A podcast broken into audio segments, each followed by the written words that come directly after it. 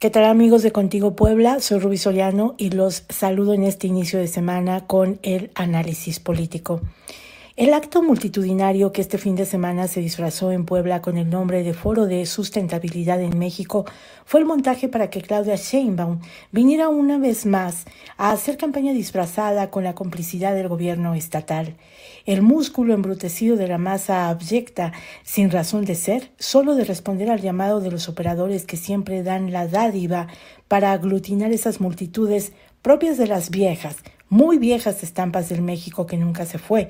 Por el contrario, devolvió la demagogia transformada en su cuarta generación para rendirse al tributo de la corcholata, que es la elegida por el dedo divino del Mesías palaciego. Sin el mínimo decoro, ahí estuvieron los otros pequeños Mesías tropicales, un gobernador al que le cuesta tolerar la crítica y al menor impulso brinca y un secretario de gobernación que heredó las formas de esa política de primitivos estilos impulsada por su primo, el finado gobernador Miguel Barbosa. Las cifras exorbitantes de los tecleadores a sueldo se dieron festín para ensalzar lo que en cualquier democracia primermundista resultaría exultante, una masa muda que va a aplaudir y a gritar para mantener la dádiva, el subsidio, las migajas. Puebla se rindió al tributo para Sheinbaum. ¿Quién les pone freno a las campañas disfrazadas de actos gubernamentales donde se involucran recursos públicos? Por supuesto que nadie. Es tierra de nadie, donde se vale de todo. Dejar hacer, dejar pasar. Como en los grandes tiempos del morenovallismo, donde el también finado exgobernador llenaba auditorios estadios, los recuerdos de los viejos fantasmas del pasado regresan para recordar que solo es cuestión de poder y ambición pues igualaron y superaron a sus antecesores. Ojalá el secretario de Gobernación, Julio Huerta, le invirtiera así en estas cantidades a las exigencias de muchos de sus paisanos. ¿Y qué decir del gobernador, que con su mini mandato va camino a cualquier reflector que le pongan enfrente? Total, hay que invertirle para seguirle.